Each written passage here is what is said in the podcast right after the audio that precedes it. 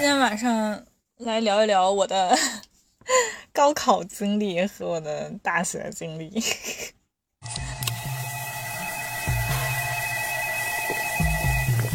今天我起了一个看起来比较大的标题，叫做“高考失利的话，人生会就此失败吗？”好想逃避。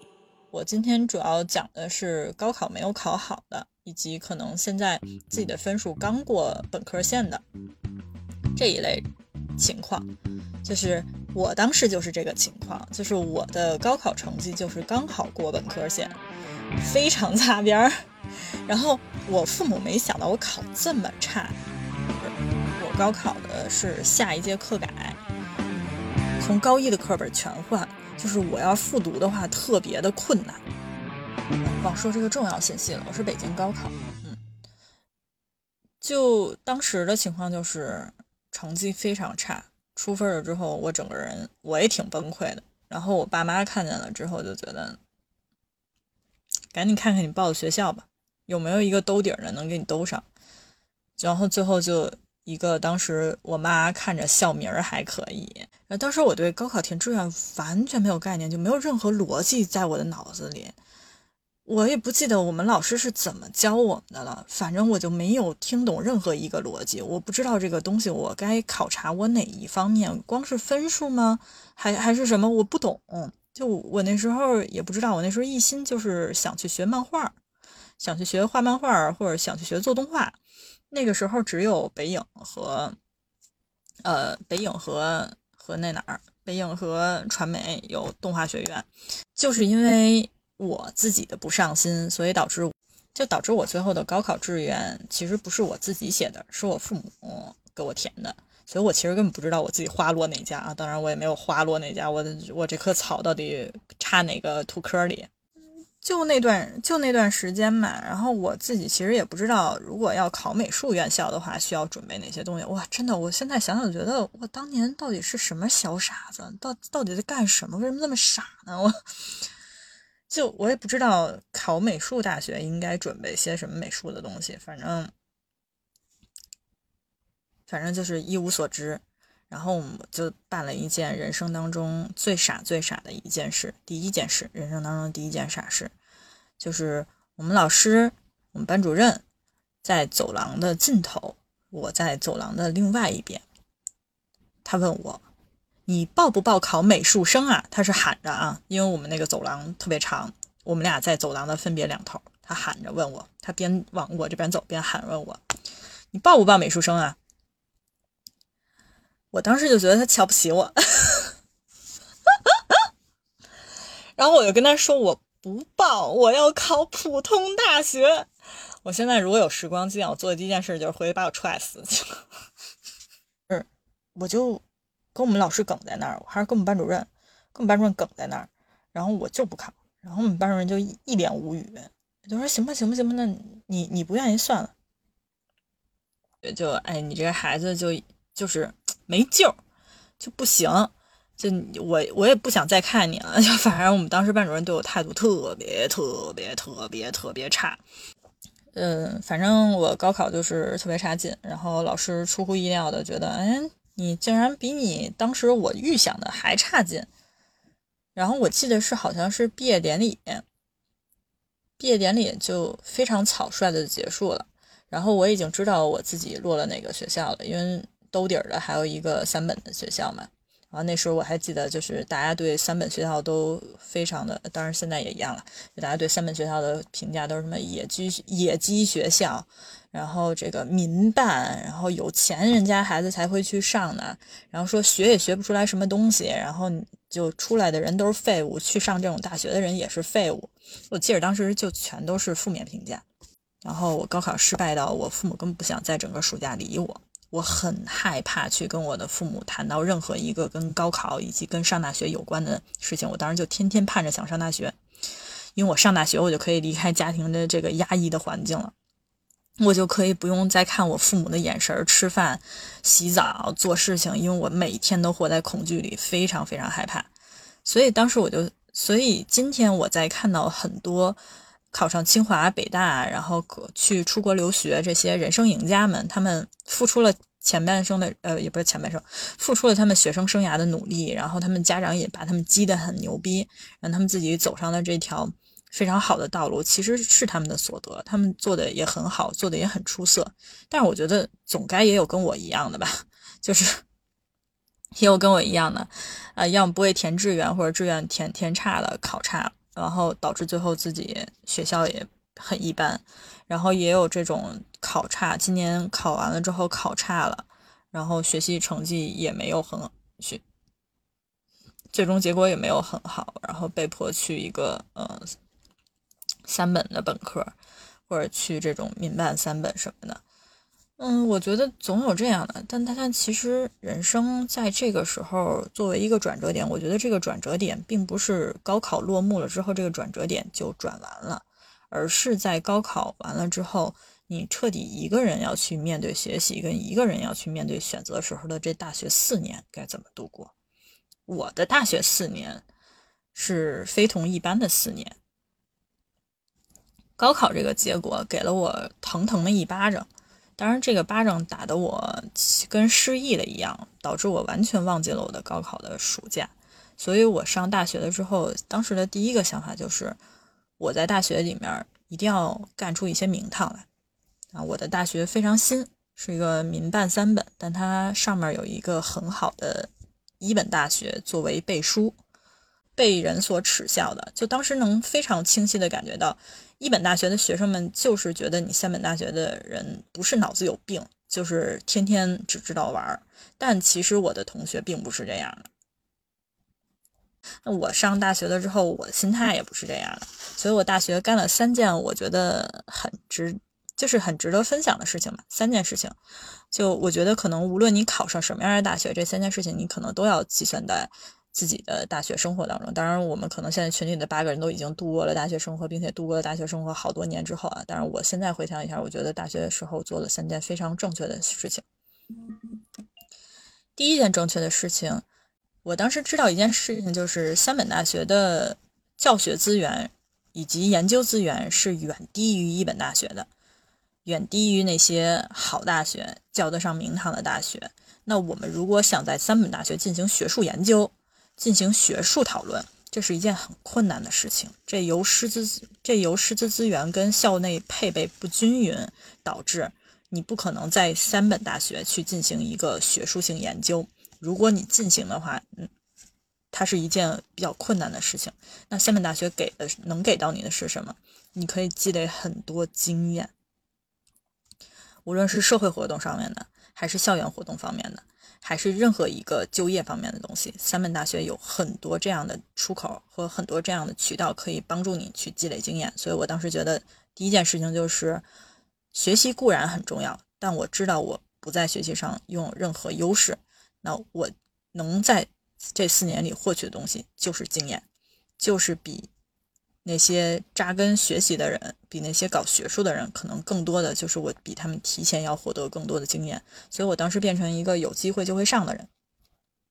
就是但凡学生会或者校内这个呃展报或者什么东西有一些有一些机会，有一些就业机会也好啊，应聘机会也好啊，体验机会也好，或者出去务工的机会也好，就变得非常的。积极，如果是我感兴趣的，并且对于我积累经验非常有帮助的，我就一定会往上走，我一定会去争取。然后第二点就是，一定要学会选课。这个无论是你上哪个大学，都一定要干这件事情。我不知道一本二本的大学怎么选课啊，然后我只知道我在的那个破三本是怎么选的。我们除了主课是规定好的之外，选修课是必须得自己去争课抢的。然后主课的话，其实倒不用什么争抢了，全都是选修课争和抢。有这三三本三本听起来就很像一个高中升级版啊。然后选修课，我当时就是，呃，我想了一下，因为我主修的专业其实特别笼统，它没有一个非常好的指向性，这也是三本的一个非常不好的地方，就是它的专业非常的普，就普遍的普。没有很强烈的一个研究或者指向性，因为还是由于师资力量跟教学储备的问题，所以，所以他很普，就变成我不能让我自己很普，我不能变成一个很广泛的人。所以我当时就在想，那我要选什么方向？由于我是在艺术与传媒学院，就是我的学院名儿，我整个一个大学的学院名是艺术与传媒学院。我就想，我出去之后，我能走哪条路呢？反正浅浅的在大一的时候分析了一下自己，然后也分析了一下自己到底喜喜欢什么类别。我当时呢，好死不死的呢，犯上了这个日本的偶像。对我整个高中都没有任何都没有任何追星啊，大学反而犯上了偶像。然后去看日本综艺的时候，我觉得哇，娱乐节目好厉害，怎么才能成为一个做娱乐节目的人呢？哎，好死不死的，我那个专业呢，它确实有一个方向，就我那个院系，它确实有一个方向是可以修编导的。于是，我大学四年的选修课和主修课全部往编导方向选。所以我就在大一的时候非常快的把这件事情定下来了。我建议大家在就是，就如果有有这个上大就上大学准备的朋友的话。可以在自己大一的时候想好自己现在所感兴趣的一门心思就能扎进去、有热情的那个方向，把你的所有的选修课跟主修课全部往那个方向去选。我当时大一的时候就做了这个事情，就是我把我的所有的，我都没等院系给我派专业或者问我你到底要选什么专业，因为那个到大三他们才会问的，太晚了。我就大一的时候，然后把我。我就想好了之后，我的选修课跟我的进修方向，我就全都往编导方向选。所以其实我大学毕业的时候是编导类别毕业的。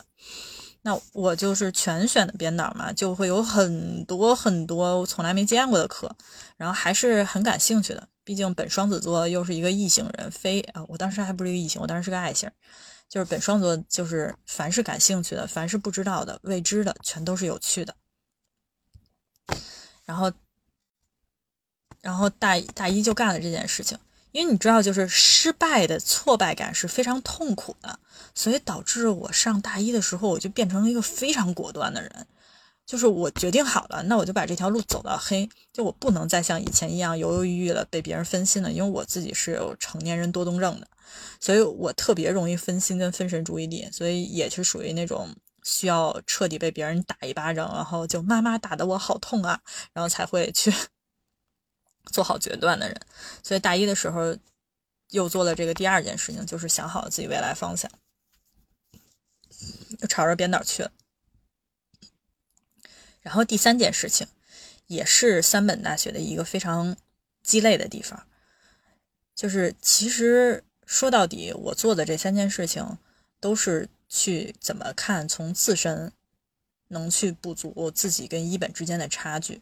就是我知道有些东西已经定下来了，没有机会去补足了。那我怎么能在说这四年里，我现有的这个环境跟资源当中获取到最大最好的帮助？所以我当时第三个决定就是，一定要在大学四年搞好人脉。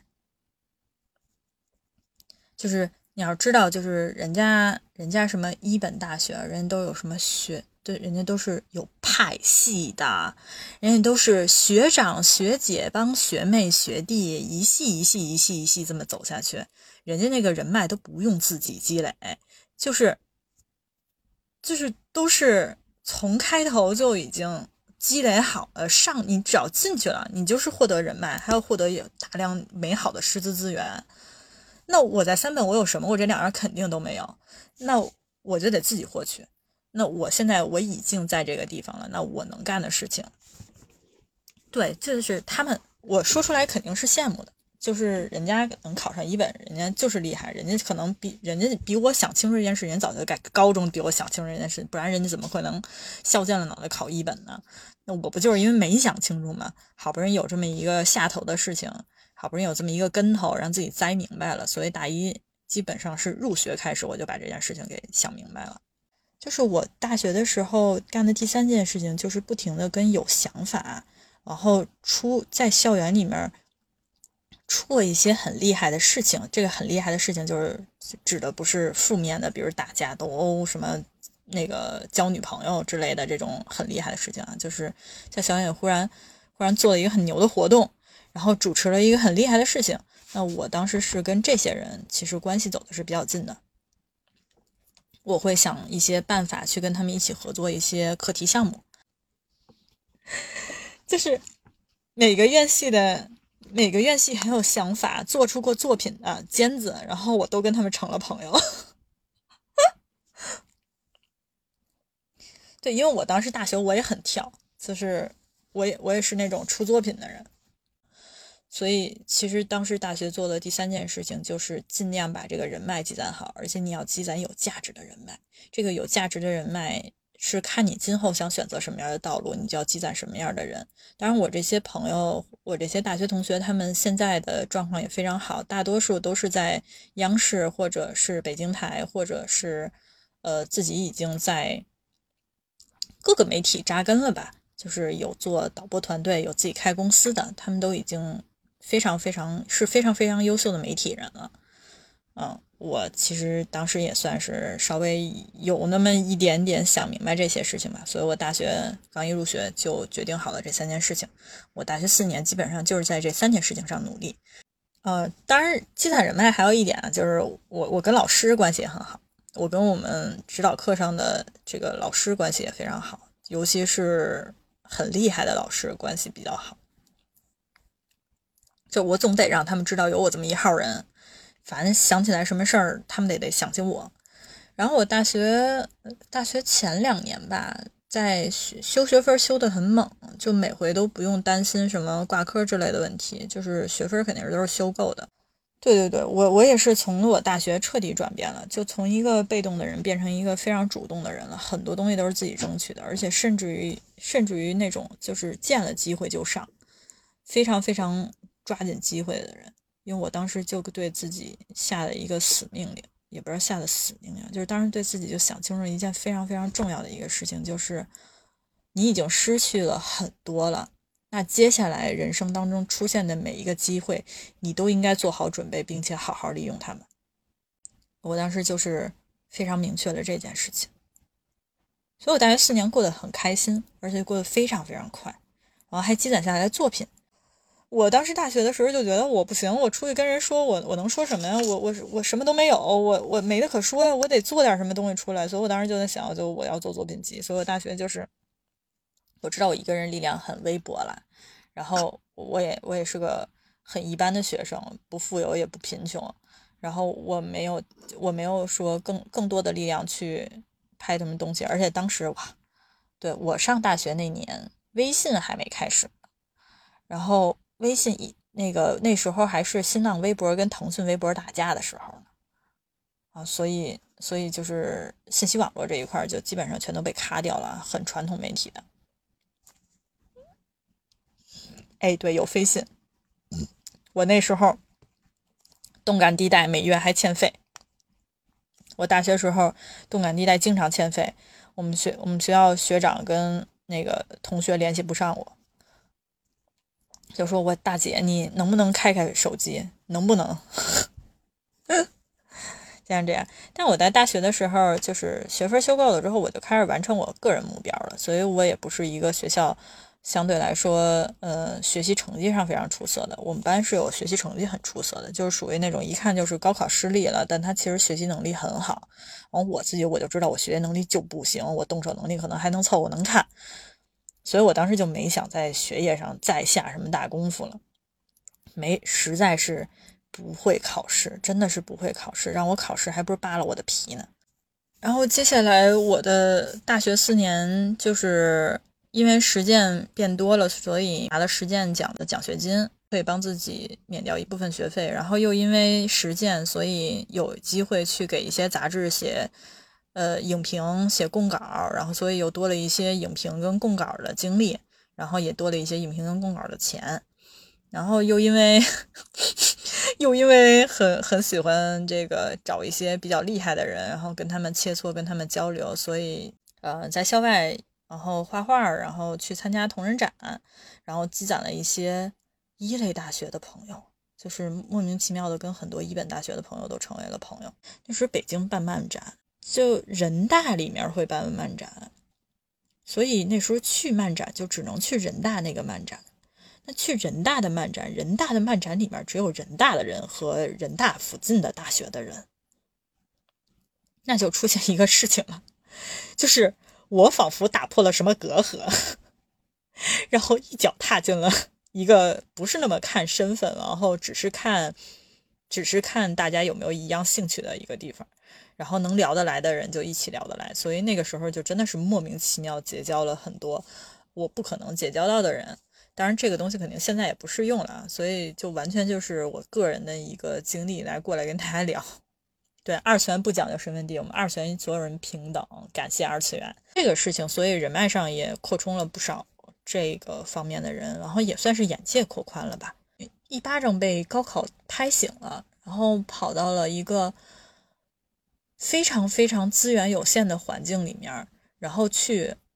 正视自己现有的环境，去正视自己现有的能力，以及正视自己拥有的和正视自己不拥有的东西。还有正视自己跟别人的差距，就所有东西全都是正面的去看这些东西了。当然，我觉得这个转变它其实是很困难的。我不知道我当时是怎么能做到这件事情的。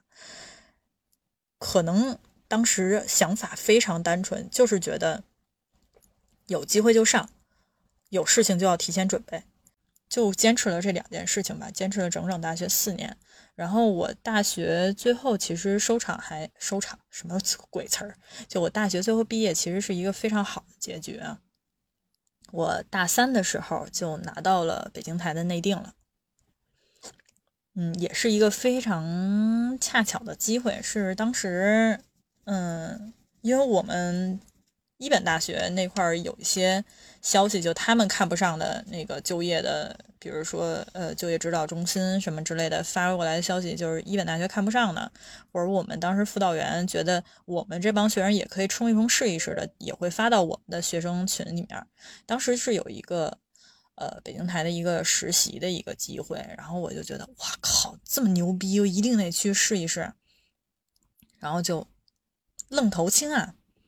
然后就去试了。呃，当时其实我应该还。还带着挺丰富的东西，因为我首先一我是积攒了作品的，我带着作品去的，我的拍摄作品。那我有拍摄作品，然后我还有在字幕组工作的经验，然后我当时还有自己的产，我还有自己的产出，然后还有在这个嗯杂志供稿的。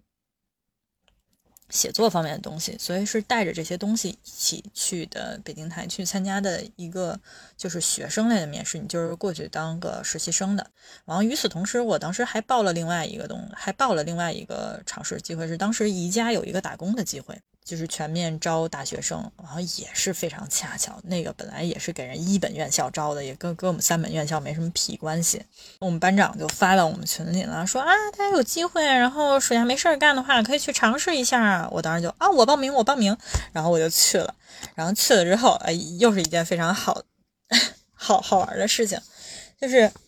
其实哈，就是那个当时宜家招聘那个是只发在一本大学的一些内部群里，然后我们算是沾光得到的一点小消息，但我没有想到就是大家为什么都没有这个胆儿去，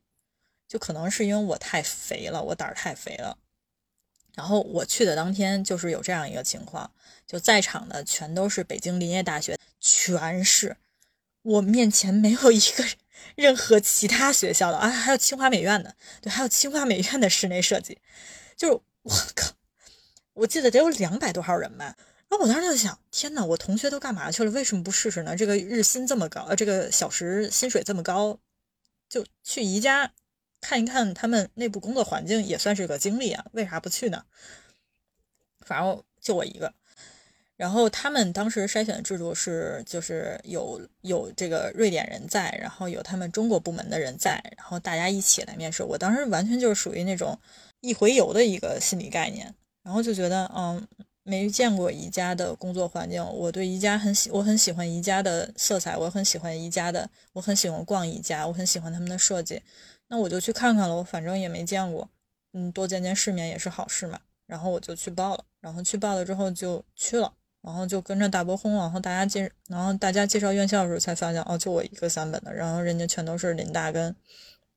清美的。我们想啊，那好吧，反正也没什么机会，那看看大家都会聊什么吧，看看一本的这个好学生们都是怎么表达自己的，就是斗法，你知道吗？现场斗法一样，因为他们有老外在，所以一本院校的朋友们都非常疯狂的展示自己的外语能力，我当时都给我看愣了，在我的小小心灵那儿又一次烙印了一本大学是多么厉害的那个印记。然后我就坐在一个边边角角里，然后我就看着他们，哇，好牛啊！然后就是完全就是属于那种就已经忘记自己是来面试的了，是来争取机会的了，就是看大家，我靠，好厉害！然后，然后我就在想。也不能不说什么呀，也得说点什么，因为一个个都在等我感觉气氛还挺紧张的。然后除了有一些就是一本院校，可能看起来他就是学习能力特别好的那种，然后就就是全英文介绍自己，说的超流利，然后还带上那种肢体语言，大概可能就是就是南宫那种级别的，就是一看就是大学霸。然后我就想，嗯。我也没什么能说的，我自己一说就就都是一些说不出来的东西，呃，也不是，就是就是肯定跟大家没法比的东西。我当时就在那那坐着想，我说那我有什么优点呢？我能说点啥呢？我一会儿站上去我说什么？我怎么能不说话呀？然后我就看到 看到我对面，因为他们那个是，当时是宜家一个会客室，然后他们要开会。在在那个一个一个屋子里，然后有好几个白板，上面白板上还有他们那个之前就是还有一些他们之前没擦没擦完的内容。然后就是我跟你讲啊，人就是得胆大。然后我就举手了，因为全场静默，然后尤其是那几个大学霸炫耀完一遍自己的哇招数之后，然后就全场都都静默了，没人敢说话。然后在那个面试官说。说那个，那下一个谁来说呀？哪位同学准备举手，然后自荐一下呀？你看大家都没说话，因为他们其实应该都是一个班的学生，就都是这一届这一个专业这一个班的学生。好，我就举手了。我当时其实心脏跳的也很快啊，我就举手了，因为我当时心不在说我面试上。如果我当时整个心都在面试上的话，我可能我也会很害怕。但是因为我心已经不在面试上，我就想的我就是一回游，我就是试试，我就是过来来看看场面的。然后我举手了，我上来跟面试官说的第一句话就是：“您好，我可以用面前的这块白板吗？”然后我就感觉所有人，所有人都愣了，然后，然后看着我，然后我，然后那个面试官就说：“嗯，当然可以啊。”就面试官那个声调一下就嗯就高起来了，说：“当然可以啊。”我说：“好的。”然后我就跑到那个白板上，然后先把他们之前的内容给擦掉了，然后拿起一根黑笔，然后开始边画自画像，然后边介绍自己。然后 我就说啊，我是一个什么样的人，然后我在念什么样的专业，然后我有一个什么样的脑子，我平常来宜家的频率是什么样的，宜家的哪个部分是我最喜欢的地方。如果我是宜家的一份子的话，我会向来宜家的人怎么去介绍我所喜欢的宜家，然后巴拉巴拉巴拉巴拉巴拉。就说了这么一段，然后最后把一个自画像给画好了，其实就是一个跟跟火柴人是那种非常卡通的一个形象，然后就给画好了。然后我就说，嗯，我的介绍就到此结束了，希望大家可以通过我刚才的讲述和自画像来认识我。然后我最后又说了一遍我自己的名字，然后我就下场。我我当时看面试官跟旁边的老外这个人就哗眼睛开始放光，俩同学就。操，这人哪儿来的？你认识吗？是咱班的吗？哪班的呀？就，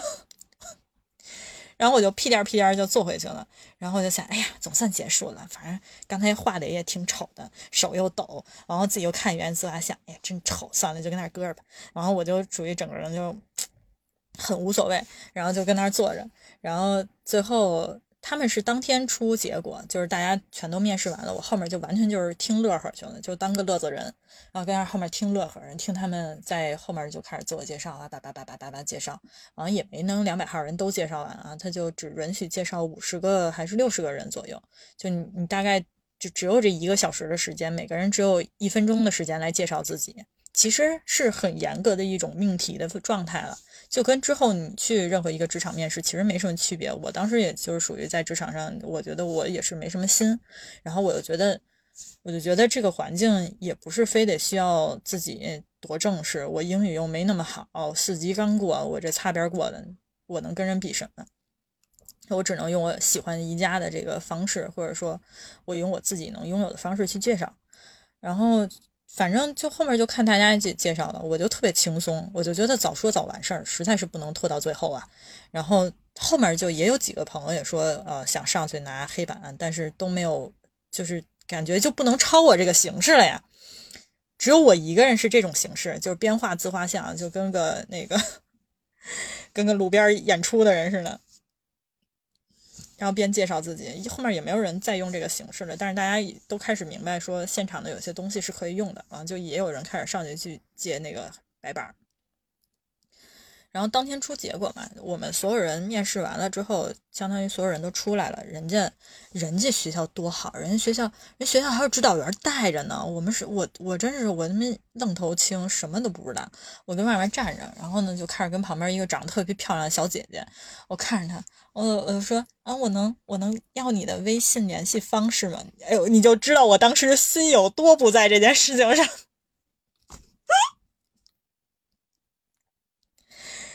然后，因为因为特别好看，我现在还记得那个小姐姐，就特别特别好看。然后气质是我特别喜欢的那种气质。然后，然后当时因为我的这个表现，她也记住我了。然后我们俩就交换了微信方式。然后他说啊，希望有机会能跟你以后，呃呃，能以后再成为同事啊什么之类，一起打工啊。我说好啊好啊。我说我说我觉得我可能没什么机会，但你肯定没问题。然后。就聊起来不，我我的社牛来源于我实在是太能太能说话了，实在是太能说了，就只要嘴能不闲着就不闲着，就没有什么闲着的时候，主要是嘴的问题。然后我跟那儿还泡妹子呢，就纯属于一个把妹状态啊，就是我跟那儿还泡泡妹子呢。然后结果面试官就就开始就开始说最后的决定了，然后就说，嗯，谁谁谁，谁谁谁。还有你，然后指着我说：“就你们仨。”我当时整个人就啊，我哦哦，然后然后我还跟转头跟那个小姐姐说：“我说我说呀，太棒了，以后我们可以成为同事了。你怎么上班？” 还有更戏剧性的事情在后面呢。然后我刚进去，我的手机就震了，然后我就好死不死的低头看了一眼手机，然后看到我北京台那块的面试也通过了。然后时间上班的时间跟这个时间重合，我当场就要面临一个非常大的选择：是立马去宜家这样的外企获得工作经验，然后并且还能获得金钱，还是去北京电视台这样我未来方向相关的地方，呃，获得实打实的工作经验，并且。坚持说留在台里工作，我当时就是马上就要面临这个抉择，而且马上就要给面试官回复。我而且这边还有一个漂亮小姐姐啊，我当时就就是有点懵，就是因为要迅速做抉择嘛。然后我最后决定说，如果我为未来的考虑，为为未来考虑，真正去做一些想做的事情的话。那我还是选择北京台，所以我最后就是跟宜家的面试官说，这个时间上是我可能会晚两天报道，请问这样可不可以？然后宜家的那个面试官也是非常非常直接的去回答了我，他跟我说，时间是不可能有改变的，如果你没有时间的话，你可以参加下一轮，这一轮的话就你的位置就。让出了，然后我当时就说好的，我说谢谢您给我这次机会，然后我就走了。但是我走出去之后，我很轻松，因为我知道我是被选中的人，就是我知道我知道我厉害的地方在哪儿了，我也知道我 哪一点很吸引人了。所以从那时候开始，也是因为这一次面试的经历吧，然后给了我之后。人生路上一个起步来说，就是尤其工作方面一个起步来说，非常大的一个决定性作用。就这个这个经历应该还算有意思吧，就是所以给大家分享出来，大家当当个乐呵听吧。其实按理说，当时如果能选择去宜家的话，可能说不定我就开启另外一条路了，也很好。万一是个万一是个出国的路呢？是不是也有可能？所以我觉得那个时候那一刹那的选择还是还是挺厉害的，就是还是还我反正是觉得自己是没过脑子的。我当时就觉得北京台听着应该比宜家厉害吧，那就选北京台吧。对，所以就直觉性嘛，就是按着直觉走的。所以我比我的同班同学都要更早的定下了我之后上班的地方。那我就是我当时也是想的，因为我当时才大三，然后算破格，其实没有什么大三你能实习过了，然后除了那些就是好院校的人，我当时就是嗯嗯，大三就把这件事情定下来了，所以我就后面东西就没有特别。特别操心了，我当时也可能也考虑了这个吧，我感觉我可能也没考虑吧，我也不知道，反正大三我就把这事儿定下来了。那我在大三下学期把这件事情定下来了，然后就面临一件非常有意思的事情，就是我大三下和大四上和大四下该怎么度过？因为大四基本就没什么课了。我们也是，因为我们专业就我们院系的特别性，导致我们大三大三上开始就要开始准备毕业作品。我是早就已经被人约好了要跟谁一起拍毕业作品的了，就是由于大一大二的一些疯狂的事情和校内的名声，然后导致大三的时候一开始就是学校里面特别厉害的一个导演找上我说，我们一起来拍个。拍个纪录片吧，我们一起来拍个小短片然后我们就把这个当做毕业作品吧。我当时听了听他短片的想法，就决定拍了。我的相当于我的毕业作品团队也有了，然后我的之后的就业路也有了。那我当时就觉得啊，那还挺清晰的。我就是跟我这个来找我来的这个优秀的导演，我们俩一起合作出，我们俩一起合作出一个优秀的毕业作品，然后优秀的毕业。然后另外一方面就是大三了之后，老师不就开始给你讲一些就业指导的事情吗？我又把这个实习这个机会给搞定了，然后我就以后只要坚持一件事情，就是我一定要努力，一定要专心，把自己留在北京电视台。那。我两个方向就定了，所以大三下学期我基本上就是不怎么考虑其他同学要考虑的事情了。我记得那时候我的同学还在考虑是出国留学好呢，还是读研好呢？就感觉很多东西都是大一大二的时候使劲使猛了劲，然后积累下来，到大三了之后就一起被发现了，然后一起向前走。所以其实整体状态来说是一个。呃，是一个循序渐进制吧，其实也挺快速发展的。在现在想想，就是觉得天时地利人和到那儿了，所以才有了这些，才有了这些好的事情发生。那可能就是运气好，就是机遇到了又运气好，所以才有了这些事情，就完全没法，完全不可借鉴的。然后我就运气很好的提前决定了这两件事情，然后。之后就是自己努力，然后好好写，好好写东西，然后跟我的同学一起做片子。然后我当时还在学校的一个呃实验项目里，然后跟跟我们专业的同学，然后一起做动画短片。因为我当时特别想做动画嘛，所以就一起做动画短片。然后我当时负责一些文案上面，还有这个。呃，一些基础的绘图方面的东西，然后那个短片做出来也是去报奖去了，然后最后还获奖了吧？好像，好像是获奖了，完最后短片还获奖了，然后还拿了一笔钱，反正差不多是这样。然后我的大四最后结尾的时候也非常的 非常的莫名其妙。就是我大四的时候，基本上其实大部分时间都不在学校了，大部分时间都是在在电视台里面，呃，做一个就是催场的那种小工。你就要把各个各个岗位、各个岗职的人都看一遍，大家都在做什么，然后你负责给他们打所有的下手，就是所有一切不愿意干的杂活你都去干。我当时就是去做了催场这件事情，基本上就是在导演、嘉宾和演播室这三个地方来回跑，来回跑，来回跑，就跑这件事情。所以我大四一年其实一直在干跑腿这件事情，然后包括写一些小的小篇词啊，然后写一些介绍文案呀，哇，天天被我们天天被当时带我的人骂，天天挨骂，哇。大四的时候就要回学校，要回校答辩了嘛。完了那个时候我就老跟我的这个带我的编导师傅吵架，因为我的编导师傅就觉得你怎么老请假呀？我说我因为我没毕业呀，因为我当时是在。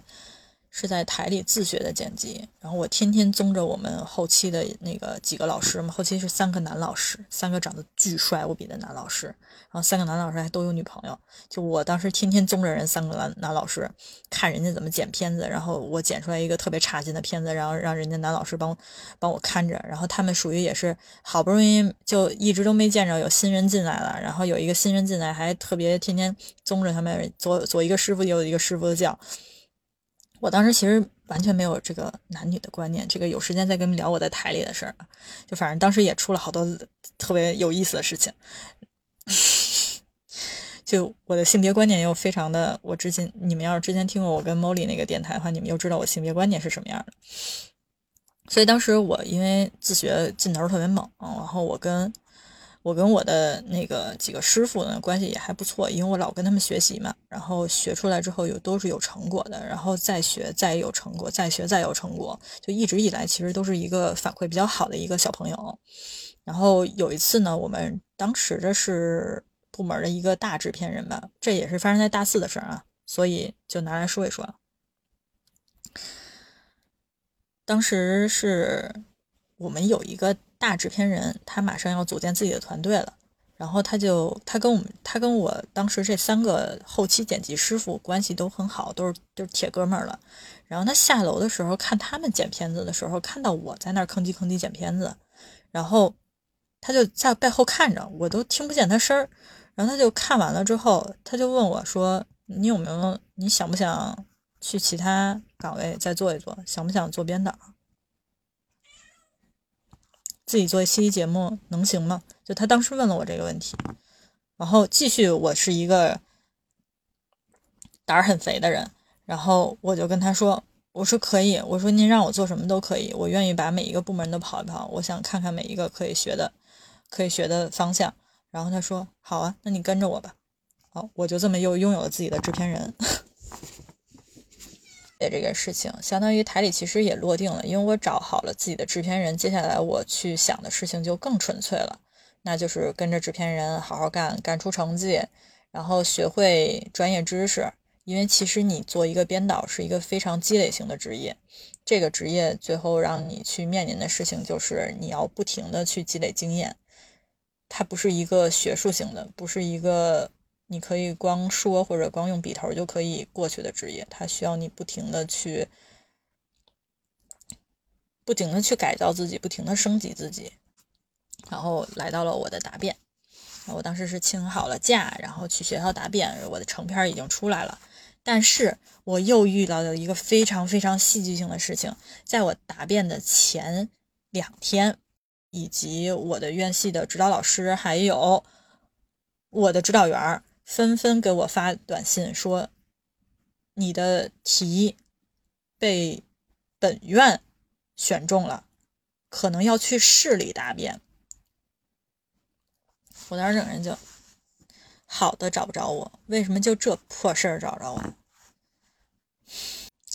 我说：“我说，嗯，我说那我需要改什么东西吗？”然后。指导员说：“哎呀，不行不行，太乱了，就你你别改，你先这样，我再帮你问一问，你先别动。”后来是当天说是有直接是有一个答辩室，是有市领导，然后还有本院的老师，然后一起来听答辩。只有那一个屋子是那样的，然后就几好像就选中了两个还是三个，又是这数，去那个答辩室答辩。然后我最后就是在那个室那个答辩室答辩的。然后在那个答辩室答辩的时候，答辩的状态都挺好的，然后老师也没有刁难我。当然，老师他一问很刁钻的问题，我也能回答啊。但我记得他是没有问什么很刁钻的问题啊。但是答辩的时候有几个本院本校的，就是我们那个一本本校的领导就问我说：“你之后就业方向想选什么呀？”我说我现在已经拿到就业机会了，我现在在北京台什么什么什么部门，然后做什么什么什么工作，然后结果那个不那个老师就直接跟我说说，哎，说那挺不错的，说我以前也是在那儿工作的，我以前也在那块儿工作，然后在你这个呃隔壁中心的某某某中心，然后做什么什么是工作，说那你好好工作，我，然后我的大四就这么。顺利的答完辩了，然后等着毕业典礼，然后毕业典礼大家开开心心的，然后拨穗儿，然后是吧？就是照合照，然后最后就离开了，离开了我的大学生活。我四年一分一秒的光阴都没有虚度，就是这样一些经历。对，就是最后各奔东西了。我我的同寝室的。同学们，就是现在有两个还在这个行业工作的，一个是在央视的体育频道，一个是现在在爱奇艺做韩国的项目。但其实啊，其实论发展的话，呃，我的同学发展应该是都比我好的，因为大家都是很很有韧劲儿的人，就很坚持的人。但我实在是一个变动性太太强的人。哦，还是回到我们今天的主题啊，高考其实确实是一个人生的拐点，但是这个拐点它要持续多久是由你自己决定的，以及这个拐点最后拐向哪儿也是由你自己决定的，而不是说高考这一件事情就决定了你。高考或许给你的是一种选择，这种选择可能是被迫的。你可能要马上去面临，你要接下来去面对什么样的处境？你是面对一个资源很好，各方面都给你准备好了，你只要踏踏实实在里面学习，去发展你的人生道路，那你可以走向辉煌，你可以走向你想要的巅峰，对吧？这是一种选择。那还有一种选择就是我这样，你可能在一个资源储备并不是很好，很多东西都需要自己从头开始自己建立的地方，那你就从头建立，想清楚自己所在的环境。看清楚自己所拥有东西，找好你自己想要找的东西，我觉得这才是高考之后应该去思考的事情，而不是去想高考的成绩或者高考本身应该会给你带来什么。高考本身给你带来东西，只是一个项选择，只是人生当中第一次要去做一个非常非常大的选择，它确实是人生的拐点，因为你面临的。就是一项决定自己之后人生未来十年，甚至于是未来十五年的路到底怎么走。这句话说的特别对，高考只是人生列车的坐票、站票或者一等座。